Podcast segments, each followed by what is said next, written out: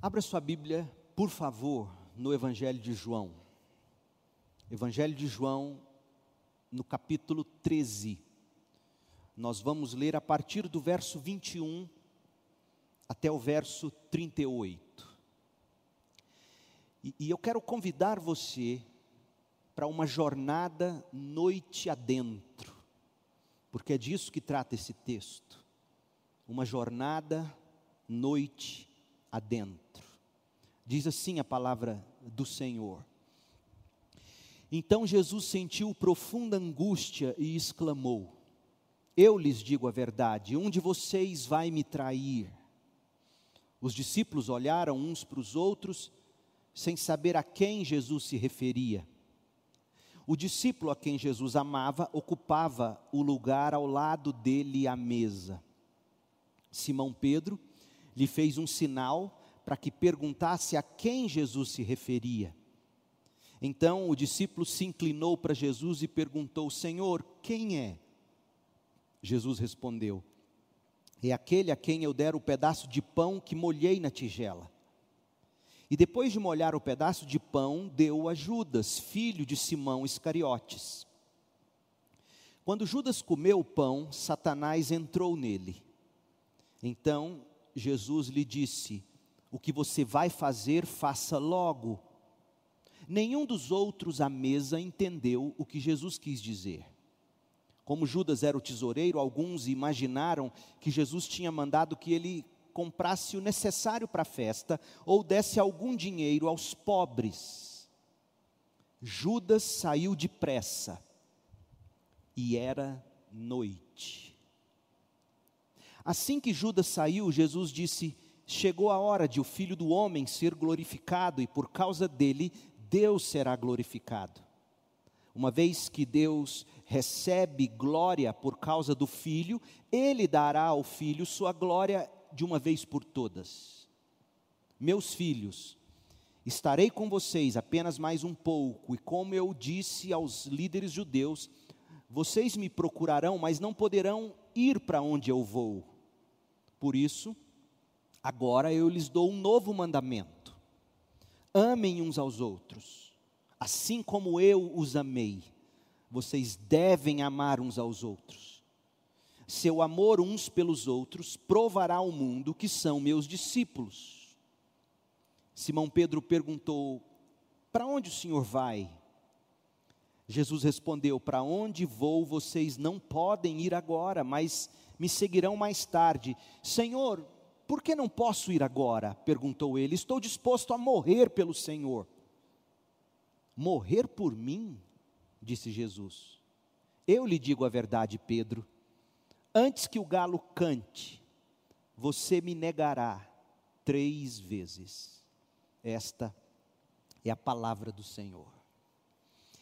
Gente, em 1495, final do século XV, enquanto vivia um período de insegurança profissional e dificuldade financeira, Leonardo da Vinci, artista de múltiplos talentos, se preparava para dar início à pintura que viria a se tornar uma das obras de arte mais influentes de toda a história. Leonardo da Vinci pintou a última ceia. É uma pintura mural complexa, de quatro metros e meio de altura por seis metros de largura. Imagine o tamanho dessa, dessa obra de arte. Quatro metros e meio de altura por seis metros de largura. Levou três anos para ser completada. Da Vinci não só nunca tinha pintado uma área tão extensa, como também não possuía nenhuma experiência com afresco, que foi o método de pintura mural que ele utilizou. Um trabalho novo e extremamente exaustivo pelo tamanho. Dizem os historiadores que, em meio à guerra e às turbulências políticas e e religiosas que rodeavam Leonardo da Vinci, e atormentado por suas próprias incertezas e frustrações, Leonardo, em meio a tudo isso, criou essa obra-prima na igreja de Santa Maria del Grazie, em Milão, na Itália. E esta obra o definiu como um gênio também na pintura, já que ele foi polivalente. A última ceia de Da Vinci, pintada ali naquela igreja em Roma, na Ita em Milão, na Itália, a última ceia se baseia neste texto de João que nós acabamos de ler. Se baseia especificamente nos versos 21 e 22. Leia de novo. João 13, 21 e 22. Então Jesus sentiu profunda angústia e exclamou: Eu lhes digo a verdade, um de vocês vai me trair. Os discípulos olharam uns para os outros sem saber a quem ele se referia. Veja, o afresco pintado por Da Vinci captura esse momento dramático, como poucos artistas conseguiram pintar ou mesmo descrever em textos ou em palavras. Observa-se nessa pintura que a turbulência da alma dos discípulos perturbava a mesa da última Páscoa daqueles homens com Jesus. Leonardo da Vinci, em um de seus livros, escreveu que ele queria retratar a intenção da alma humana através dos semblantes, dos gestos, dos movimentos, dos braços e das mãos dos apóstolos ali à mesa. E de fato, da Vinci conseguiu sondar e capturar com uma profundidade psicológica até então desconhecida em pinturas da última ceia. Mas o que me chama a atenção, lendo sobre este quadro, é o seguinte: na pintura, os discípulos eles estão postos em grupos de três. Portanto, em cada um dos quatro grupos de três, todos os participantes estão horrorizados, eles estão em estado de choque, expressando com olhares e gestos o espanto um ao outro, espanto pelas palavras de João, os discípulos olharam uns para os outros sem saber a quem Jesus se referia, diz o verso 22. Todos estavam absolutamente perplexos na pintura. Se você depois puder dar um Google aí, mais tarde, claro, e ver a última ceia, Leonardo da Vinci, você vai ver, tem braços impedindo o outro de chegar perto de Jesus. Parece que eles estão numa luta Todos estavam perplexos. Isto é, exceto Judas Iscariotes. Na pintura de Da Vinci, o traidor ele está paralisado. Paralisado. Talvez recuado pelas palavras do Senhor. Judas está olhando fixamente para Jesus. Dá-nos inclusive a impressão de que ele aguarda instruções de Jesus, veja bem. Sabe o cão perto de seu dono, com, com os olhos fixos no dono, aguardando o dono dar a instrução, a próxima instrução. Judas está lá desse modo. E duas outras coisas chamam a atenção sobre Judas nessa pintura. Ele traz junto ao peito, agarrado bem forte, uma capanga, um saquinho de couro onde certamente estavam as 30 moedas de prata. E ele, e ele traz isso para perto do peito e segura forte. A outra coisa que chama atenção é que bem à frente de Judas tem um saleiro, um vidro de sal, que está derramado, dando a impressão de que Judas bateu o braço sem querer e derramou o sal do saleiro. E os intérpretes desse quadro dizem que é uma ironia que Leonardo da Vinci coloque isso desse modo, porque ele é como se ele quisesse nos dizer que um dos homens escolhidos para ser o sal da terra é precisamente o que está prestes a esfregar sal nas feridas do Salvador. À sombra de sua própria culpa, de sua vergonha, talvez, medo, remorso, Judas agarra-se com força às peças de prata. Afinal, era tudo que ele tinha. Uma vez que ele escolhera servir a Mamon e não a Jesus. E Judas também guarda as sete chaves no seu coração, naquele momento da ceia, um segredo que só ele e Jesus compartilhavam naquela hora. E o segredo era: Judas era o traidor de Jesus Cristo. O nosso texto do Evangelho de João registra a debandada de Judas, da companhia daquele que era a luz do mundo. E o texto nos diz, no verso 30, que ele deixa a companhia da luz do mundo rumo às trevas da noite. João faz questão de dizer que quando Judas deixa aquele recinto, era noite. Note, o texto começa com o anúncio da traição, verso 21. Eu lhes digo a verdade, um de vocês vai me trair.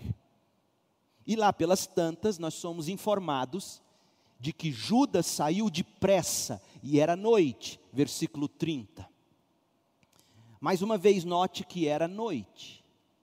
A narrativa, ela continua, e na conclusão do texto nós aprendemos que nem mesmo Pedro, tão autoafirmativo como de costume, seria capaz de muita coisa nesta jornada noite adentro, que todos ali embarcariam de um modo ou de outro.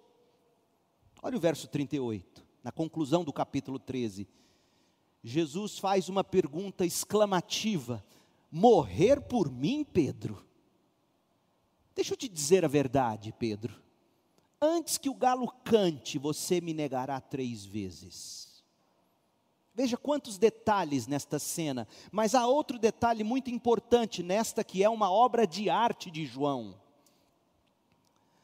Na, na, última mensagem aqui no Evangelho de João, semana passada, nós vimos Jesus lavando os pés dos discípulos, você se recorda disso? João 13, de 1 a 20, nos conta a cena quando Jesus lava os pés dos discípulos. E o que nós enxergamos nessa cena é que a maior pessoa do universo, o Deus Criador de todas as coisas, na forma de homem, tinha acabado de desempenhar o papel de servo, e então ele diz aos discípulos no verso 15: Eu lhes dei um exemplo a ser seguido, façam como eu fiz a vocês. Em outras palavras, sigam-me, falem como eu falo, façam como eu faço. O servo não é maior que o seu senhor. João 13, 16. Então ele lava os pés dos apóstolos e diz: imitem-me. Mas aqui no texto em tela, João 13, de 21 a 38, Jesus toca uma nota diferente. O tom não é mais vocês devem me seguir e fazer o que eu faço. O tom agora é outro, mudou. O tom agora é: vocês não podem me seguir agora. Verso 36: Para onde vou, vocês não podem ir agora, mas me seguirão mais tarde. Só que agora vocês não podem ir. Nós precisamos responder a essa pergunta: por que agora não? A jornada noite adentro não é para vocês, está Jesus dizendo aqui.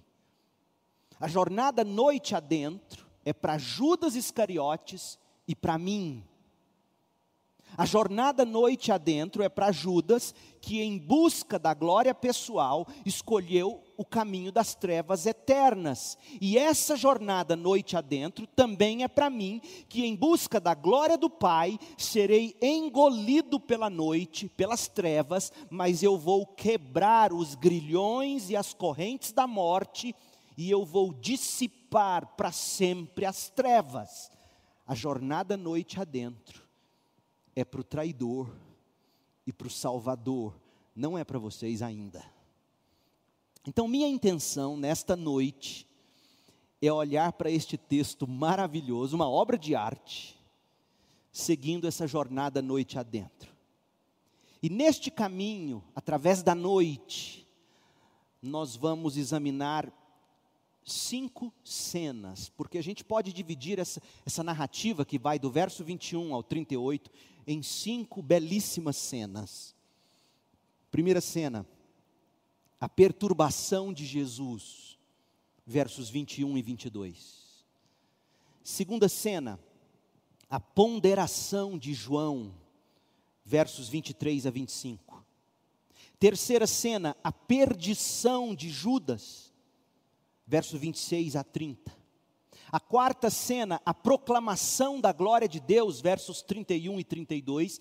E a última cena, a precipitação de Pedro, versos 33 a 38. E no final, nós vamos traçar algumas notas de aplicação. A primeira cena deste texto, a perturbação de Jesus.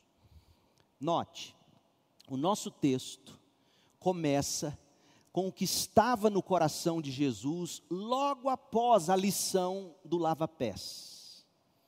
O texto começa revelando para nós o estado de alma de Cristo Jesus naquele momento. Olha que coisa preciosa nós temos aqui no verso 21.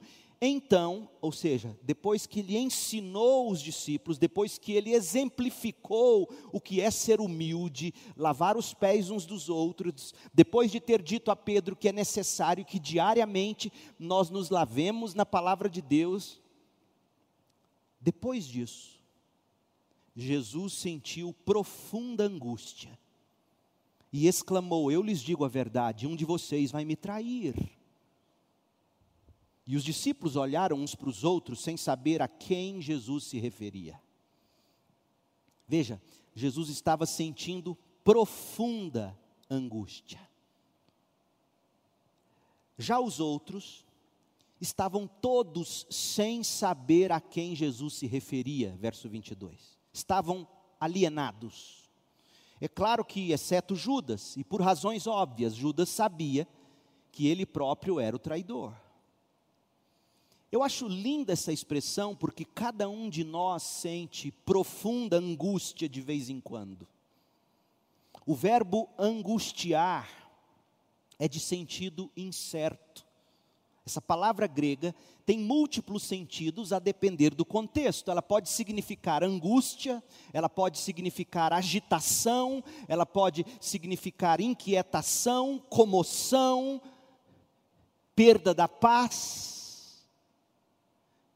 é muito importante a gente notar esta reação do Senhor, e a razão pela qual a angústia ou a perturbação do Senhor se destaca é que João, no parágrafo seguinte, no início do próximo capítulo, João 14, João fala desse mesmo sentimento de alma perturbada em nós e diz: não deixe a sua alma se perturbar. É a mesma palavra no grego. Olha, olha João 14, 1.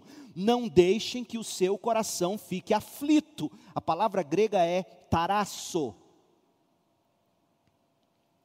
E em João 13, 21, João diz que a alma de Jesus, tarasso, estava aflita ou profundamente angustiada.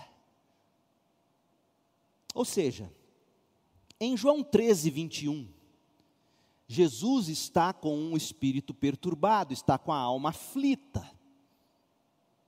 E em João 14, verso 1, o próprio Jesus diz que nós não devemos ficar perturbados ou aflitos, mas crer. Como assim, meu Deus? Veja, gente, é aqui que a gente descobre que João, o evangelista, é o Da Vinci das palavras. O Evangelho de João é rico em camadas de detalhes. Ora, a julgar pelas próprias palavras de João, tanto em João 13, 21, como em João 14, 1, a julgar pelas palavras usadas aqui, a, a gente descobre que há um tipo de alma perturbada ou aflita que é pecaminosa. E há um tipo de alma perturbada e aflita que é santa. Não é verdade? Afinal de contas, meu povo, a gente sabe que Jesus nunca pecou. Ele nunca pecou. Nem em ações, nem em sentimentos. Mas a alma dele, João 13, 21, estava profundamente angustiada. E Hebreus 4,15 corrobora com o que a gente está dizendo, porque lá em Hebreus 4,15 a gente lê que o nosso sumo sacerdote entende nossas fraquezas, pois enfrentou os mesmos testes, as mesmas tentações que nós, mas nunca pecou. Então, sim, há um tipo de angústia, de aflição que é sem pecado, esta que Jesus sentiu. E há um tipo de perturbação de alma que é pecaminosa. Esta que Jesus diz: vocês não devem ficar aflitos. Há uma espécie de turbulência na alma que é devida ao pecado, e há uma turbulência na alma que não é devida ao pecado. Qual é a diferença? É isso que João vai nos mostrar nas camadas de detalhes. A alma atribulada, pecaminosa, se deve à falta de fé, à incredulidade.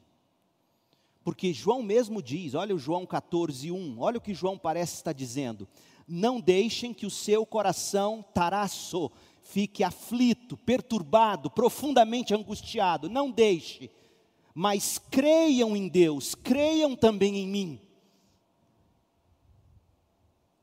Por outro lado, a alma atribulada, santificada, que é o sentimento que Jesus teve lá em João 13, 21, em João 14, 1 está claro, o oposto de alma atribulada, de alma profundamente angustiada, em João 14, 1, o oposto disso é crer em Deus, crer em Cristo.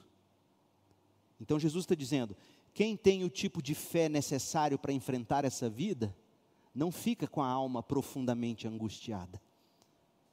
Porque quem fica com a alma profundamente angustiada por não crer em Deus, por não crer em mim, está pecando. Mas aqui em João 13, 21, a alma de Jesus está profundamente angustiada, e este sentimento não é pecaminoso. Por quê? Porque essa angústia não é fruto da falta de fé, essa angústia é fruto do amor. Olha os detalhes. Jesus não está angustiado, Jesus não está perturbado por causa da perspectiva de sua agonia na cruz. Esse tipo de agonia acontecerá com certeza lá no Getsemane. Depois que Jesus atravessar o vale do Cedron e entrar no bosque de oliveiras, como diz João 18:1, e lá sim, sua angústia, a palavra grega é agonia, sua angústia, sua agonia, sua luta será tanta que o seu suor cairá na terra como gotas de sangue. Lucas 22, 44. Mas lá no Getsemane, aqui não. Aqui em João 13, 21, a perturbação e a angústia se deve a um pequeno detalhe que você precisa observar. É por causa de Judas. Em Mateus 26, 50, Jesus disse a Judas: Amigo, ele chama Judas de amigo. Amigo, faça de uma vez o que você veio fazer. Portanto, a perturbação de Jesus lá no cenáculo, aqui em João 13, 21, é por causa de Judas. É pelo que Judas fará em instantes. E João mesmo testifica isso, olha o que ele diz, João 13, 21.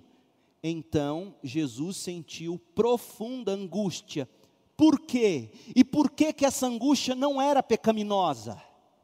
Como aquela do capítulo 14, verso 1. E ele explica: Eu lhes digo a verdade, um de vocês vai me trair. Essa é a dor de Jesus. Essa, essa é a profunda angústia. Um de vocês vai me trair. Alguém entre aqueles que estão comigo há três anos vai me trair. Depois de tudo que nós passamos juntos, depois de tudo que eu fiz por vocês, depois de todas as maravilhas que vocês experimentaram, depois de todos os sinais que vocês testemunharam, depois de tudo que vocês ouviram, um de vocês vai me trair e é por isso que eu estou profundamente angustiado. Não é possível que depois de tanta demonstração de amor, alguém ainda será capaz de me trair. Essa é a angústia que não vem do pecado, mas vem do amor. A jornada noite adentro é uma jornada que angustia profundamente a alma da gente. Por quê? Ocorre que a parte da vida cristã que a gente vive, que é semelhante à vida de Cristo, vai causar tribulação na alma da gente. Não um tipo de, de tribulação, ou de perturbação, ou de angústia pecaminosa que vem da falta de fé nas promessas de Deus, mas uma angústia santificada que vem do amor por alguém que está prestes a destruir a si mesmo no pecado, difamando a glória de Deus na postura de vida dele. E esse é o sentimento de Jesus. Pais e mães com filhos longe de Jesus identificarão com Jesus aqui. Sabe a sua alma profundamente angustiada porque seu filho um dia amou Jesus e hoje ele o nega. Sabe essa angústia por amor ao seu filho, como é que o seu filho pode ser capaz de fazer isso com Deus, depois de tudo que ele viu, depois de tudo que ele provou, essa angústia que nasce do amor por alguém que está prestes a se destruir. Essa angústia santificada. Paulo sentia isso o tempo todo. Leia em Romanos 9, de 1 a 3. Romanos 9, de 1 a 3. Digo-lhes a verdade tendo Cristo como testemunha e minha consciência e o Espírito Santo a confirmam meu coração está cheio de amarga tristeza e angústia sem fim. Por quê, Paulo? O meu povo, meus irmãos judeus, por causa deles, eles se recusam a crer no Messias. Eles são o povo escolhido, eles receberam a lei, Deus deu tanto a eles, mas eles se recusam.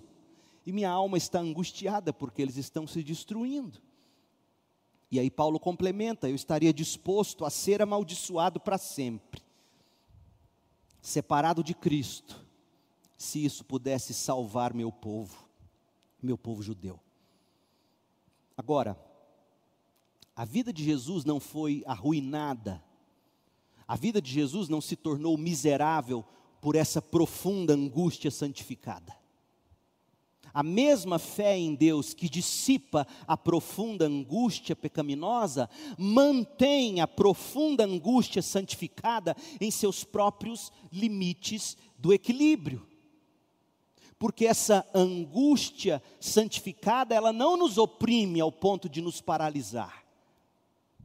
Ela vem temperada com épocas ou estações de profunda alegria mas quem de fato ama, quem se importa com o ser humano, com o próximo, de tempos em tempos, terá o seu coração partido pela profunda angústia de ter alguém tão próximo, virando as costas para Jesus, virando as costas para você, depois de tanto que você fez por ele, maculando a glória de Deus.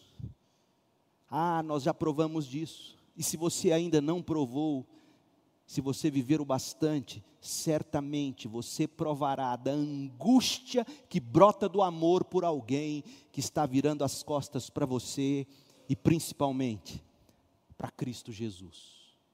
Veja, não é um sentimento de autopiedade.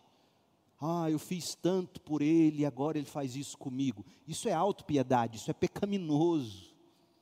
Isso é achar que você precisa do amor do outro, do reconhecimento do outro, para você ser alguma coisa. Então essa angústia é pecaminosa, é fruto da falta de fé. Mas a angústia pelo outro, que virou as costas para você de algum modo, porque não quer nada com o seu Jesus, com o seu Deus, essa angústia pela alma dele, pela vida dela, é uma angústia santificada. Sobretudo, se essa pessoa provou de tantas bênçãos, viu tantos milagres, ouviu tantas verdades, e ainda assim ela se recusa a receber Jesus com arrependimento e fé. Então nós temos aqui a perturbação de Jesus, a perturbação que brota do amor, e nós nos identificamos com Ele. Mas há uma segunda cena, a ponderação de João, versos 23 a 25. A cena da última ceia, pelo pincel de Leonardo da Vinci, é primorosa.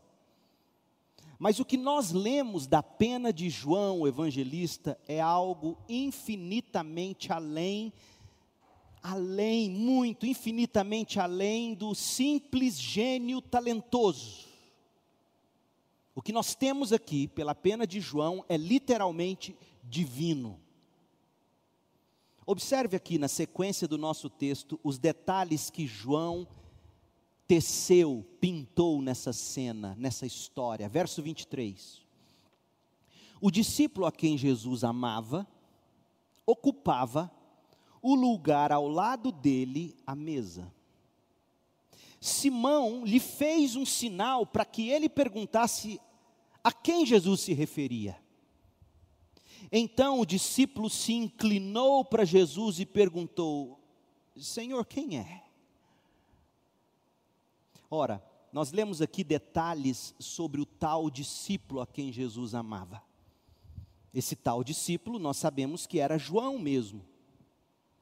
Nós também lemos aqui sobre o local onde João se assentava naquela mesa. E mais, nós somos informados de que João se inclinou para Jesus e perguntou: Quem é, Senhor? A pergunta é: por que, que essa ponderação de João é importante? Observe os detalhes. Veja a disposição dos assentos para a última ceia. É bom você saber que, que naquele tempo os judeus não se sentavam à mesa como nós hoje. Eles se reclinavam. A mesa era uma espécie de bloco bem baixo, sólido, um tipo de mesa de centro, de sala de estar com almofadas ao redor. E essa mesa, ela geralmente tinha o formato de U. E o lugar do anfitrião era o centro. Sentados em almofadas, eles se reclinavam sobre o bloco para o lado esquerdo e apoiavam o cotovelo do lado esquerdo. Para que a mão direita ficasse livre para eles manusearem a bebida e a comida. Então, sentada dessa forma, a cabeça da pessoa que se apoiava no cotovelo esquerdo quase que se encostava no peito da pessoa que estava à sua esquerda. Então Jesus está aqui no meio, João está à direita de Jesus, com o cotovelo sobre a mesa, e quando ele reclina, ele chega mais próximo ainda do peito de Jesus e pergunta: Senhor, quem é esse que vai te trair?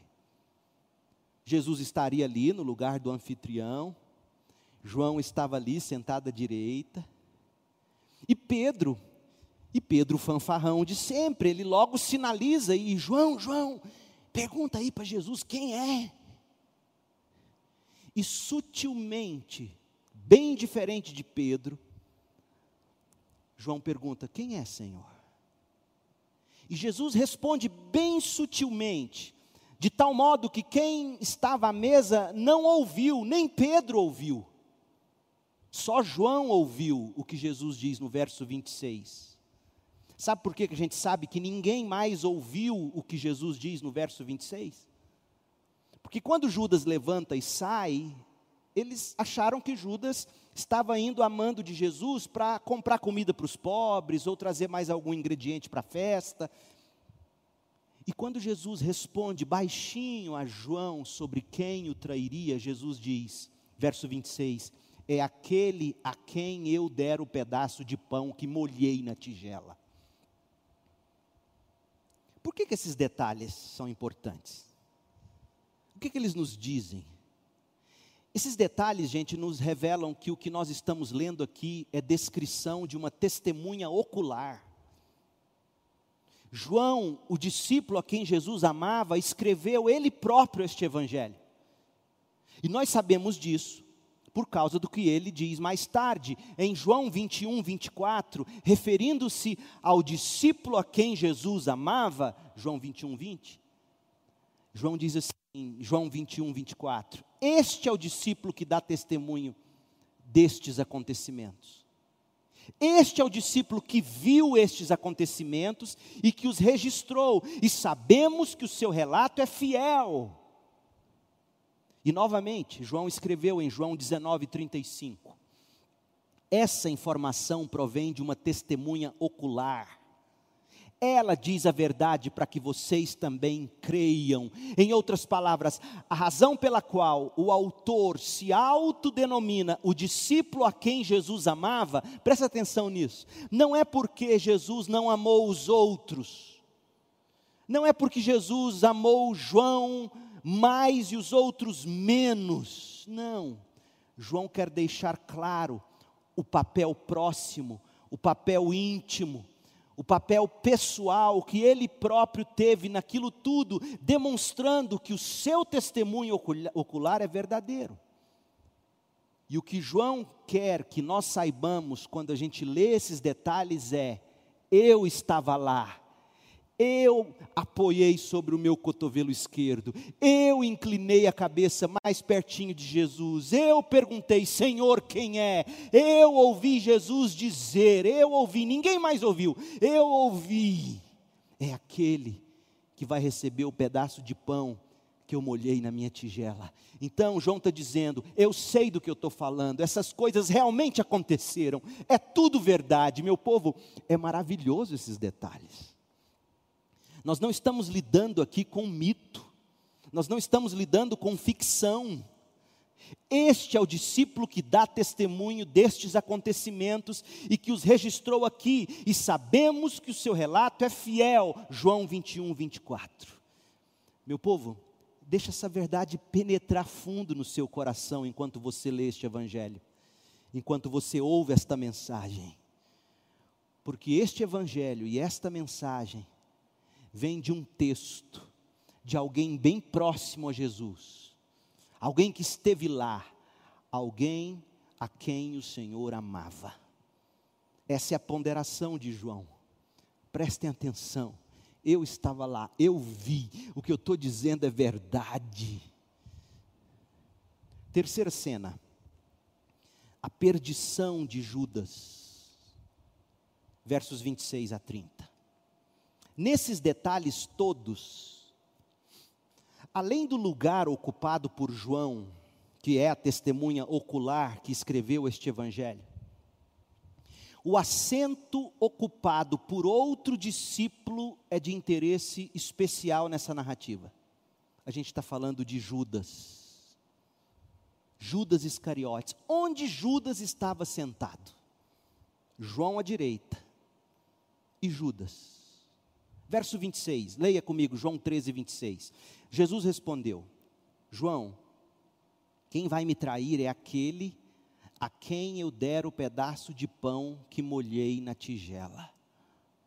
E depois de molhar o pedaço de pão, deu a Judas, filho de Simão Iscariotes. E ninguém percebeu nada está bastante claro que Jesus falou com Judas e João em particular, sem que os outros vissem ou mesmo percebessem alguma coisa. Ainda mais, gente, que Pedro estava todo curioso, querendo saber quem era. Desse modo, só há apenas um lugar que poderia Judas estar sentado. João estava à direita, Judas estava à esquerda. E um detalhe que nós ocidentais não sabemos: sabe qual era o lugar de honra nessa mesa? Era de quem sentava à esquerda, à esquerda do anfitrião. Sabe por quê? Porque veja, se João à direita tinha sua cabeça perto do peito de Jesus, Judas à esquerda de Jesus tinha a cabeça de Jesus próximo do seu próprio peito, Judas. O lugar à esquerda do anfitrião era o lugar de maior honra, reservado ao amigo mais íntimo.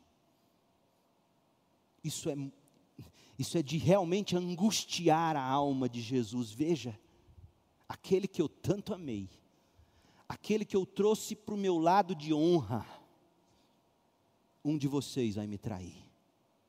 Quando aquela refeição começou, Jesus deve ter dito com antecipação: Judas, senta aqui do meu lado essa noite, senta aqui do meu lado esquerdo, eu quero falar especialmente com você. O convite de Jesus, ou simplesmente a oportunidade que Judas teve de se sentar no lugar de honra naquela noite, o fato apenas de Judas se assentar ao lado esquerdo de Jesus. E mais, receber o pão molhado na tigela. Porque esse era outro gesto nobre. Você se lembra da história de Ruth? Lá em Ruth 2, capítulo 14, quando Boaz quer de algum modo honrar Ruth, Boaz diz: Ruth, traga seu pão e molhe o seu pedaço de pão aqui no meu vinho. Jesus pega do seu próprio pão, molha no seu próprio vinho, inclina a cabeça para mais perto ainda do peito de Judas e entrega para ele o pão molhado. Isso em si já era um apelo do amor, dizendo: Judas, pense no que você está fazendo. Mas olha o que aconteceu: Judas nem sequer mudou de cor. Por quê? Porque o coração dele já estava vendido. Ele já tinha dado lugar ao diabo e agora era só o diabo entrar e tomar conta. Veja, o diabo, o diabo só entra e toma conta daquilo que já foi vencido pelas nossas paixões. O diabo não toma conta daquilo que nossas paixões não controlam. Por isso que mais perigoso do que Satanás são nossas próprias paixões. As paixões de Judas já estavam vendidas por 30 moedas de prata. Judas já tinha escolhido Mamon como seu senhor. Judas já tinha escolhido a honra dos homens. Judas já tinha optado por ter supremacia política sobre os outros. O coração de Judas já estava vencido pelas suas paixões. Então, Jesus falar com ele, Jesus insinuar para ele, Jesus deitar no peito dele, Jesus molhar o pão no vinho dele e dar para Judas, isso nem mudou nada. Você consegue se identificar com gente dura assim, próxima de você? É Judas. E olha a atitude de Judas. Olha a perdição de Judas, o verso 27, João 13, 27. Quando Judas comeu o pão, Jesus deu, não há uma palavra de Judas, João não nos relata nada, é provável, provável porque Judas pegou aquilo de forma mecânica, pegou o pão molhado, colocou na boca, comeu, e a Bíblia diz que Satanás entrou nele. Isso aqui é muito revelador, porque mostra para nós que as escolhas foram de Judas mesmo não foram do diabo. E de novo, Satanás só entrou porque Judas já havia expulso de seu coração o Rei Jesus, há muito tempo. Quem estava no centro do coração de Judas era um dos demônios de Satanás, digamos assim, era Mamon. Então Judas comeu o pão, ou seja, comeu, não se arrependeu, não mudou de cor, como que dizendo: Eu vou seguir essa jornada noite adentro. Aí sim, Judas, tendo dado seu último passo na direção da sua destruição, Satanás entra nele. Então Jesus lhe disse: Judas, lá em Mateus ele chama Judas de amigo. Amigo, o que você vai fazer, faça logo Nenhum dos que estava à mesa entendeu o que Jesus quis dizer. Como Judas era o tesoureiro, alguns imaginaram que Jesus tinha mandado que ele comprasse o necessário para a festa do dia seguinte ou desse algum dinheiro aos pobres. Judas saiu depressa. E era noite. Gente, que tragédia. Jesus o chamou para o lugar de honra. Jesus conversou com ele, Jesus demonstrou a Judas carinho, amor, mas o coração de Judas já estava na estrada da noite. E sabe o que é pior ainda? Você notou? Você notou aqui no verso no verso 29, verso 28. ninguém interpretou a atitude de Judas como sendo uma atitude suspeita. Ninguém. Sabe por quê? Porque Judas era o ator perfeito. Judas era o hipócrita exemplar. De tão perfeito esse ator e de tão exemplar esse hipócrita, quando ele sai correndo, noite adentro, ninguém imaginou o que estava para acontecer, só João sabia, porque ouviu Jesus dizer. O tempo todo, Judas deve ter praticado atos de amor, atos de generosidade, até porque eles pensam que Judas vai dar dinheiro para os pobres. Até então eles achavam que Judas era o maior dos diáconos entre eles, porque eles pensam: Jesus mandou ele comprar coisas para a festa amanhã, vai lá, o diácono número um, Judas. Uma coisa é certa: se os outros discípulos soubessem do que Judas era capaz e estava arquitetando, eu não tenho dúvidas, se não todos, pelo menos Pedro, não teria deixado Judas sair daquela sala com vida. Judas só saiu noite adentro, porque ele era o ator perfeito e o hipócrita exemplar. Sabe de uma coisa? Existe uma advertência para todos nós nesse texto.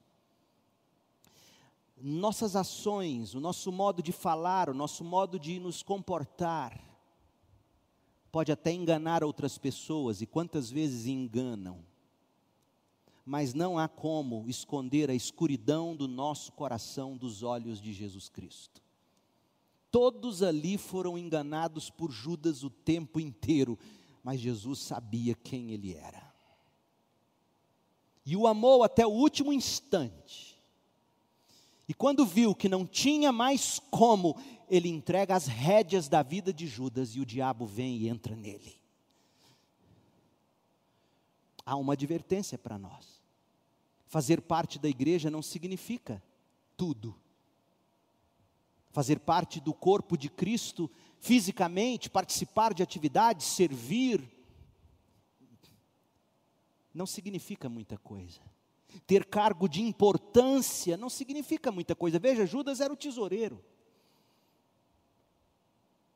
E provavelmente, como eu já disse, o homem que mais demonstrava ser servo, porque todos pensam: Judas está com dinheiro, Jesus confia nele.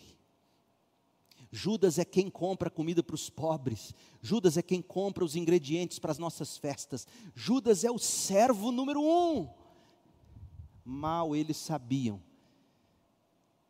que o Deus de Judas era Mamon e que ele já tinha optado pelas trevas iria executar sua obra no meio da noite, iria entregar Jesus para os soldados. A perdição de Judas. Em quarto lugar, esse texto nos mostra uma quarta cena. A proclamação da glória de Deus, versos 31 e 32.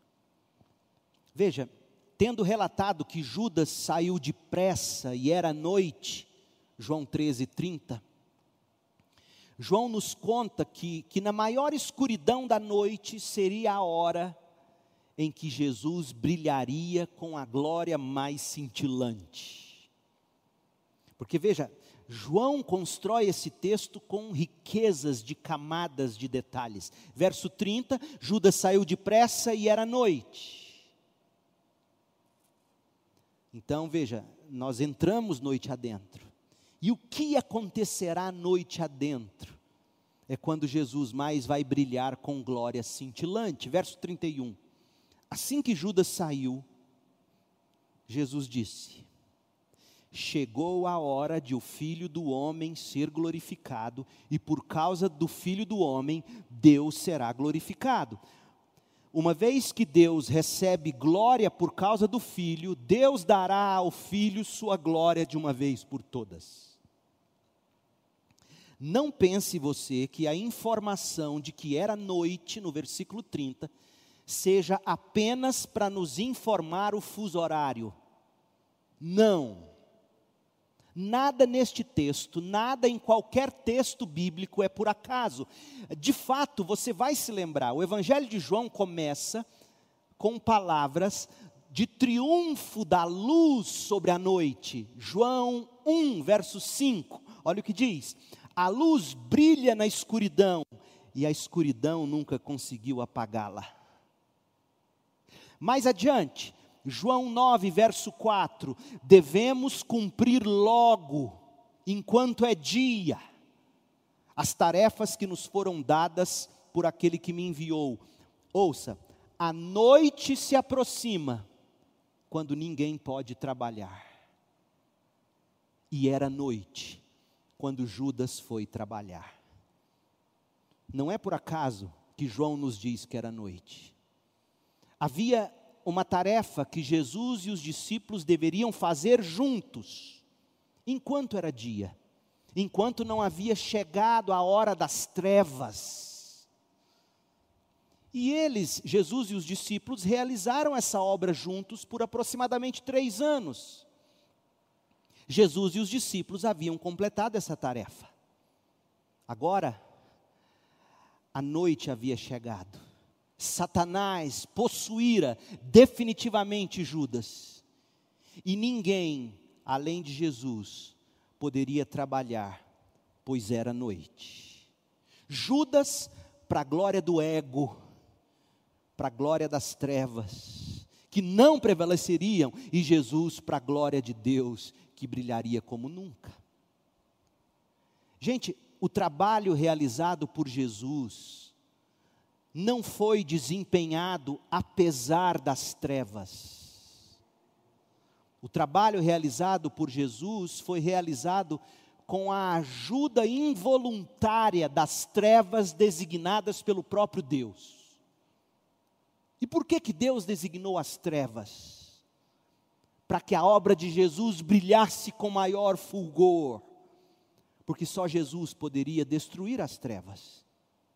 E para ele destruir as trevas, ele tinha que ser engolido pela noite, ele tinha que ser engolido pela morte. Só Jesus poderia abolir a morte, sendo tragado pela morte, como Jonas na barriga do grande peixe. Só Jesus poderia desarmar Satanás, rendendo-se aos servos de Satanás. Recorde comigo as palavras de Jesus, algumas horas mais tarde, lá no jardim de Getsemane, quando aquela turba, encabeçada por Judas Iscariotes, foi prendê-lo. Está relatado em Lucas, abre em Lucas 22, 53. Lucas 22, 53. Por que não me prenderam no templo? Ora, Todos os dias, dias eu estava ali. Estava ali todos os dias ensinando. Mas esta é a hora de vocês. Vocês não me prenderam enquanto era dia, porque não era a hora de vocês. Esta é a hora de vocês. O tempo em que reina o poder das trevas Veja que Jesus está impondo limitações à noite, às trevas. Esta é a hora de vocês. Jesus não diz que é a semana, o mês, o ano, a década, o século. Deus mesmo estabeleceu os limites da hora das trevas. Duraria apenas daquele momento até amanhã de domingo. Era noite de quinta para sexta-feira. Jesus seria crucificado na sexta sepultado e ressuscitaria no terceiro dia, na manhã de domingo. E então o Senhor, ao terceiro dia, ressuscitaria dos mortos, quebraria as correntes da morte, escaparia para a vida, dissiparia a escuridão, anularia o poder de Satanás e sua obra redentora estaria concluída. Todos os pecados do seu povo estariam perdoados. Toda a ira do Pai contra os seus eleitos teria sido satisfeita, o julgamento e a condenação da sua igreja terminaria e sua noiva receberia um vestido de linho mais fino, puro e branco, como lemos em Apocalipse 19, verso 5. Lembre-se, portanto, de que mostrar a glória de Jesus neste Evangelho, revelar a glória de Jesus, é a principal forma que João escolheu para despertar e fortalecer a fé dos eleitos de Deus. Em João 1,14, nós lemos que João escreveu assim: E vimos a glória de Cristo, a glória do Filho único do Pai. E a mais brilhante demonstração da glória de Jesus, a glória da graça de Jesus, a mais brilhante, foi na hora mais negra desse evangelho, quando Jesus morreu na noite escura do Calvário. Foi quando a luz de Jesus brilhou. Fica uma lição, meu povo. Esse não era o caminho para os discípulos, porque os discípulos precisariam de luz para atravessar esse caminho. E o Senhor mesmo entrou na escuridão da morte, morreu a nossa morte, para nós ganharmos a sua vida. Quando Jesus estava fazendo o que ninguém mais podia fazer, e o que, que ninguém mais podia fazer? Dissipar as trevas, derrotar a morte, desarmar Satanás pagar pelo nosso pecado, cumprir a justiça de Deus, absorver a ira de Deus, remover a condenação de Deus. Essa obra só o Cordeiro de Deus que tira o pecado do mundo poderia realizar naquela noite. Essa era a sua conquista mais gloriosa. Então, em certo sentido, o momento mais cintilante da glória de Jesus foi na sua noite mais escura ah, e eu e você podemos brilhar com maior fulgor para Jesus nas horas mais negras da nossa vida. João 13, 31. Assim que Judas saiu, e era noite, Jesus disse: Chegou a hora de o filho do homem ser glorificado, e por causa do filho do homem, Deus será glorificado. Uma vez que Deus recebe glória por causa do Filho, Ele dará ao Filho sua glória de uma vez por todas. Portanto, quando Jesus diz que o Filho do Homem e Deus são glorificados um no outro, nós devemos entender que Deus Pai estava glorificando Deus Filho e Deus Filho estava glorificando Deus Pai. E a glória daquela noite foi o triunfo de uma salvação que eles tramaram juntos com o Espírito Santo de Deus, desde antes da criação do mundo. O Pai glorificou sua justiça, entregando o seu próprio filho. O Filho glorificou sua graça, entregando a sua própria vida. E a última cena a precipitação de Pedro, versos 36 a 38. Veja, na jornada noite adentro, nós vimos a perturbação de Jesus, a ponderação de João, a perdição de Judas e a proclamação da glória de Deus, na hora mais escura da vida terrena do Filho de Deus. Mas tem uma última cena pintada nesta ocasião, pela pena do grande João, João da é a precipitação de Pedro. A precipitação de Pedro. Gente, é, é importante você ver esse capítulo como um todo, capítulo 13 de João. Desde o início desse capítulo, Jesus está ensinando a mesma lição no preparo dos discípulos para as batalhas que os discípulos teriam na proclamação do Evangelho. Capítulo 13 inaugura o ministério de Jesus a portas fechadas com os discípulos. A gente viu isso domingo passado. E a portas fechadas, Jesus quer treinar seus discípulos para a grande batalha na proclamação do Evangelho. E a lição número um que Jesus ensina é a lição do amor. Jesus diz a eles que eles precisavam amar do mesmo jeito que ele, Jesus, amava. E Jesus os havia amado do começo ao fim, João 13, verso 1. O amor de Jesus fez Jesus servi-los. João 13, de 2 a 20. E nesse pacote todo, a alma de Jesus estava profundamente angustiada, porque dentre aqueles que ele mais amou, alguém o trairia. João 13, 21. E mesmo assim, Jesus o amou. João 13, de 22 a 31. Ainda por cima, havia chegado a hora de Jesus deixar os discípulos, e todo medo, todo ódio que eles porventura sentissem, deveria dar lugar ao amor. Eu penso que é por isso que João, o apóstolo, lá na primeira carta dele, ele vai dizer que o amor lança fora o medo. Mas Pedro, Pedro, em vez de ouvir Jesus, de novo ele se precipita. E Pedro, ele ao falar aqui, ele revela para nós o que ele pensava da vida cristã no início. Ele achava que a vida cristã depende de uma decisão pessoal. Como milhares de crentes, milhares de, de batistas, milhares de ortodoxos tradicionais acham que a vida cristã depende de uma decisão pessoal. Tome uma decisão hoje à noite.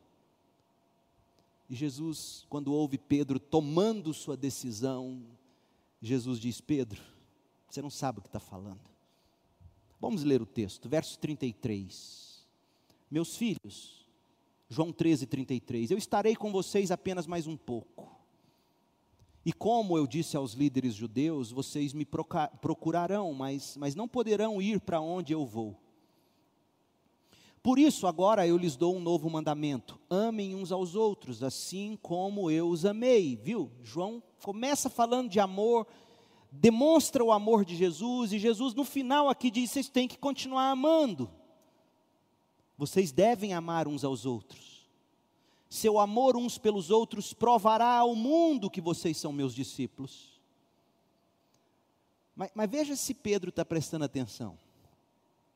Pedro é tolo. Simão Pedro não ouviu Jesus, porque olha a pergunta dele. Simão Pedro perguntou: Para onde o senhor vai? Jesus respondeu: Pedro, eu já falei para você, Jesus tinha falado aqui nesse capítulo: para onde eu vou, vocês não vão agora, não podem ir agora. Jesus respondeu: Para onde eu vou, vocês não podem ir agora, mas me seguirão mais tarde. Senhor, por que não posso ir agora? Alguém dá um tapa nesse moleque, por favor? Pedro é, é o crois, como dizem. Senhor, por que, que eu não posso ir agora? perguntou Pedro. Eu estou disposto a morrer pelo Senhor morrer por mim? Disse Jesus. Eu lhe digo a verdade, Pedro. Antes que o galo cante, você me negará três vezes. Qual é a diferença entre Judas Iscariotes e Pedro? Qual é, gente? Pedro negou, Judas traiu. Qual a diferença entre os dois? Já parou para pensar? A diferença, ao meu ver, é que Pedro amava Jesus, de verdade. Judas não. Judas amava o que Jesus poderia fazer por ele. Tanto que quando Judas descobriu que Jesus não lhe daria o, o reino terreno, ele traiu Jesus. Judas é o tipo de crente que ama Jesus pelo que Jesus pode dar a ele. Pedro ama Jesus por quem Jesus é. Mas onde está o erro de Pedro? O erro de Pedro está no fato de que ele cria que o seu amor por Jesus era alimentado por sua própria disposição, pela sua própria decisão. E Jesus diz: Pedro, por mais que você me ame, em si mesmo você não vai conseguir bancar o seu amor até o fim. Você vai me negar antes do novo dia raiar. Mas note que Jesus diz aqui que para onde ele ia, os apóstolos não podiam ir naquela hora, mas o seguiriam mais tarde. Por que, que naquela hora eles não poderiam ir? Em primeiro lugar, porque eles não eram moralmente, espiritualmente capazes de negar a si mesmos e tomar a cruz e seguir a Jesus. Pedro, você acha mesmo que pode me seguir nesse momento? Você nem vai conseguir passar dessa noite, você vai me negar. Você vai falhar. Eu sei que você me ama, mas em, sozinho, em si mesmo, você não consegue. Você não tem a capacidade. Nem você, nem os demais, porque lá em João 16, 32, diz que, mas se aproxima o tempo, e de fato já chegou, em que vocês, apóstolos, serão espalhados, cada um seguirá seu caminho e me deixará sozinho, mas não ficarei sozinho, porque o Pai está comigo. Todos vocês vão falhar, apesar de me amarem. Marcos 14, 50 nos diz que todos, os, todos abandonaram Jesus e fugiram. Por que, que eles abandonaram Jesus? Sendo que eles o amavam tanto, o amor deles por Jesus era verdadeiro. Diferente do de Judas, e eu acho que eu já deixei bem claro por que, que era diferente. Mas em caso de você não ter entendido, Judas amava Jesus pelo que Jesus poderia fazer por ele. E no dia que ele viu que Jesus não ia dar o que ele queria, ele traiu Jesus. Pedro amava Jesus por quem Jesus era. Mas Jesus diz: não basta você me amar, porque o seu amor não se sustenta por você mesmo. O que, que eles ainda precisavam para daí seguir Jesus? Sabe o que, que eles precisavam? Eles precisavam de Atos 1,8. Jesus diz assim: Vocês receberão poder quando o Espírito Santo descer sobre vocês. E aí sim vocês serão minhas testemunhas em toda parte, Jerusalém, Judéia, Samaria e nos lugares mais distantes da terra. Mas em si mesmos, só com boa vontade, só com uma decisão, vocês não conseguem. Vocês precisam do meu espírito. E quando eu morrer e ressuscitar e for para o meu Pai, eu enviarei meu espírito. E vocês serão empoderados. E aí sim vocês poderão me seguir. Agora não. Agora vocês não conseguem. Veja, a vida cristã não é vivida na mera decisão você precisa de milagre atrás de milagre o tempo todo, do poder do Espírito o tempo todo, alimentando o seu amor, sustentando a sua decisão, impulsionando você para negar a si mesmo, tomar a cruz e seguir Jesus. Mas em segundo lugar, primeiro, eles não podiam seguir naquela hora porque eles não tinham o espírito de poder, por mais que tivessem boa intenção. O cristianismo não é uma religião de boa intenção, é uma religião de poder. É fruto do espírito.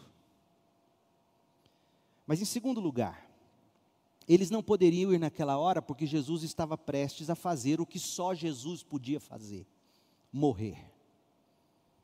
E Jesus, olhe, Jesus não morreria como um exemplo para inspirá-los não, porque veja, antes de eles terem o Espírito, a Bíblia diz, e de fato aconteceu, cada um foi cuidar da sua própria vida, morrendo de medo do que os judeus e os romanos poderiam fazer contra eles. Mas depois que Jesus ressuscitou, ascendeu-se ao céu e enviou o Espírito, depois de Pentecostes, nós vemos cada um desses apóstolos, eles são outros, eles morrem por Jesus, literalmente. Porque agora sim eles tinham o Espírito. Mas naquele momento Jesus tinha que morrer e eles não. E Jesus não morreria como exemplo para inspirar. Jesus morreria como substituto para salvar. Então nós podemos ver a prova do, do, que nós estamos dizendo quando você continua lendo o capítulo 14. Porque nos conta o que Jesus ia fazer e que eles não podiam fazer. E o que, que Jesus ia fazer? Capítulo 14, verso 1. Não deixe que o seu coração fique aflito. Creiam em Deus, creiam também em mim. Na casa de meu pai há muitas moradas. Se não fosse assim, eu lhes teria dito: Eu vou preparar lugar para vocês. E quando tudo estiver pronto, eu virei buscá-los para que estejam sempre comigo, onde eu estiver. Vocês conhecem o caminho para onde eu vou. Não sabemos para onde o Senhor vai, disse Tomé.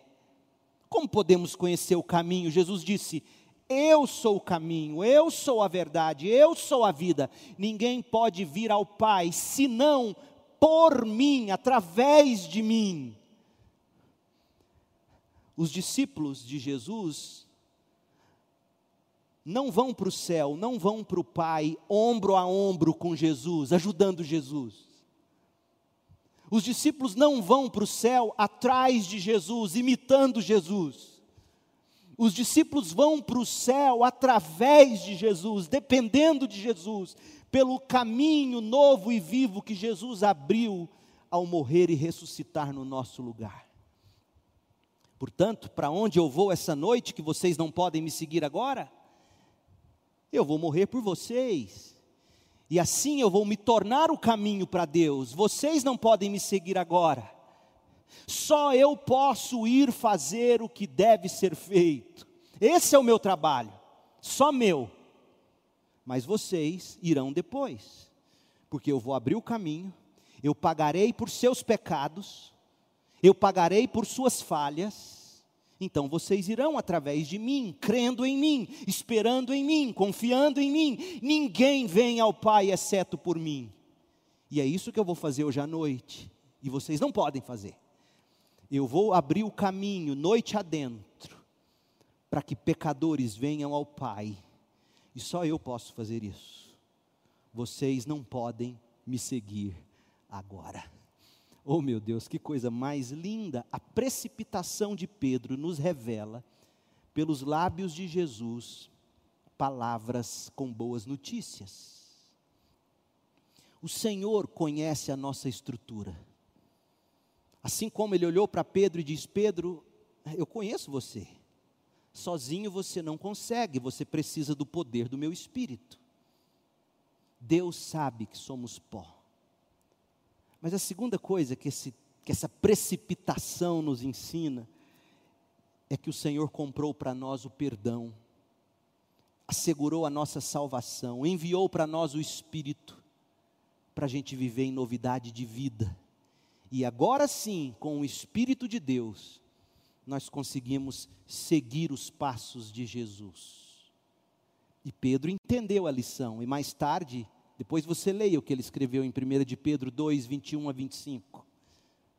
Quando fala da morte de Jesus, da, da obra de Jesus na cruz, para que a gente pudesse seguir então seus passos.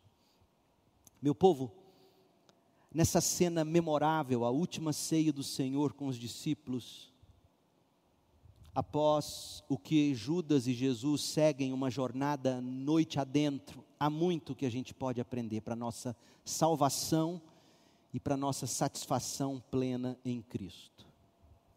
Eu repasso com vocês rapidamente, a gente conclui. Primeira coisa, a gente aprende com a perturbação de Jesus. Nos ensina que quando nós seguimos os seus passos, haverá momentos de grande regozijo na salvação e pela salvação de outros que amamos. Mas também haverá momentos de profunda angústia, angústia de amor, por aqueles que, por mais que a gente ame tanto e sirva com tanto carinho, com tanto amor, ainda assim vão escolher seguir noite adentro no pecado. E isso vai cortar o meu coração, vai cortar o seu coração mas saiba que os momentos de profunda angústia, além de serem sustentados por Deus mesmo, por Deus nos sustenta nesses momentos de profunda angústia. Além desse sustento de Deus, esses momentos de profunda angústia são, temper, são temperados com temporadas de profunda alegria. Essa é a primeira lição que esse texto nos ensina. A ponderação de João nos ensina que o que nós lemos nesse evangelho é o relato de uma testemunha ocular, inspirada pelo próprio Deus, e portanto é uma história real, verdadeira, contada com fidelidade, com riqueza de camadas de detalhes, para nossa salvação, mas também para o nosso deleite. Leia a Bíblia como quem contempla uma obra de arte. A perdição de Judas nos ensina que, por mais que alguém consiga disfarçar ou encobrir sua incredulidade, com posturas e palavras de piedade aos olhos dos homens, por mais que a gente engane os outros, aos olhos de Jesus, a nossa vida, lá nas entranhas é um livro aberto. Jesus a tudo vê E por hora ele continua dispensando graça com vistas a te fazer arrepender e crer.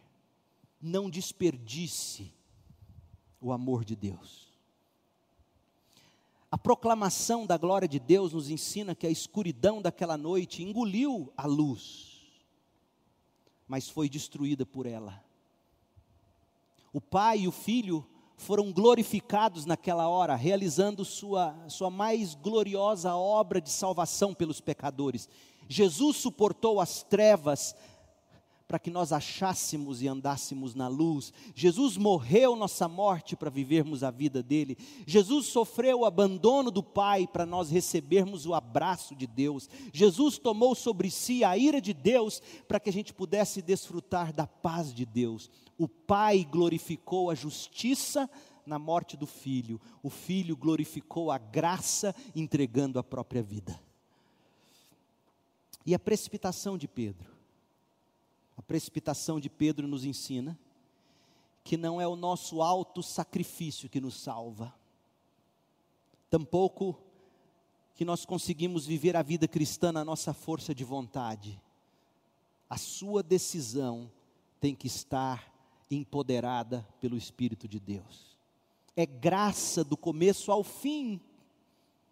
Cristo abre um novo e vivo caminho para nós morrendo e ressuscitando no nosso lugar, oferecendo-se como caminho, e nós, pela fé e no poder do Espírito Santo, entramos e seguimos e chegamos ao Pai. Quem é você nessa cena? Alguém angustiado por outra pessoa que virou as costas para Jesus? Quem é você nessa cena? Alguém que apenas olha de longe e contempla a cena quem é você nessa cena? Alguém que abriu mão de Jesus por moedas de prata. Quem é você? Alguém que ainda não enxergou a beleza, a sabedoria e a glória de Deus na morte e ressurreição de Jesus, onde Deus consegue ao mesmo tempo exaltar justiça e graça. Quem é você nessa cena? Alguém que pensa que a vida cristã é para ser vivida na força de vontade, segundo a sua decisão, quem é você? Se Leonardo da Vinci pintasse essa cena, incluindo você, como é que você apareceria nesse quadro? Minha oração é que você entenda que o Senhor atravessou noite adentro para nos trazer para a luz do dia da sua graça. E hoje à noite, agora, você que me ouve, pode provar e ver desse Jesus. Pode recebê-lo no seu coração com arrependimento e fé. Não é só de boa vontade que você vive a vida cristã. O seu amor tem que ser levado a Jesus como um grão de mostarda e dizer: Senhor, aqui está meu coração, arrependido, cheio de amor pelo Senhor, mas incapaz capaz de te seguir até o final. Eu preciso da sua graça, eu preciso do Senhor. Receba Jesus hoje à noite. Abrace Jesus hoje à noite. Faça dele a luz da sua vida, o salvador da sua alma, o pão que te alimenta, a água que te sacia, o caminho que te conduz, o pastor que cuida de você. Faça dele o seu tudo para isso esse evangelho foi escrito. Oremos. Ó oh, Pai, em nome de Jesus, nós queremos te agradecer acima de tudo, pela jornada de Jesus noite adentro. O Cordeiro de Deus indo como ovelha para o matadouro, mas que que não se recusou, que não refugou, e que foi obedientemente, morreu a nossa morte, foi tragado pela noite escura das trevas, do diabo, do pecado e da ira santa e justa do Pai. Foi sepultado, mas ressuscitou na manhã do terceiro dia tirou a escuridão, virou a noite do avesso e trouxe luz. Para que pudéssemos andar na luz. Ó Deus, dá-nos esse entendimento. Faça-nos viver desse modo. Ó Deus, salve esse esse que me ouve, essa que me ouve agora. Seja o Senhor para ele ou para ela a tão grande salvação, o Cordeiro de Deus que tira o pecado do mundo, a luz que ilumina o caminho, o amor que preenche a alma, o pão que satisfaz, a água que sacia, o pastor que cuida, seja o Senhor tudo para este ou esta que me ouve agora. Abra os olhos para que possam ver, e o coração para que possam sentir com alegria nós oramos agradecidos em nome de Jesus.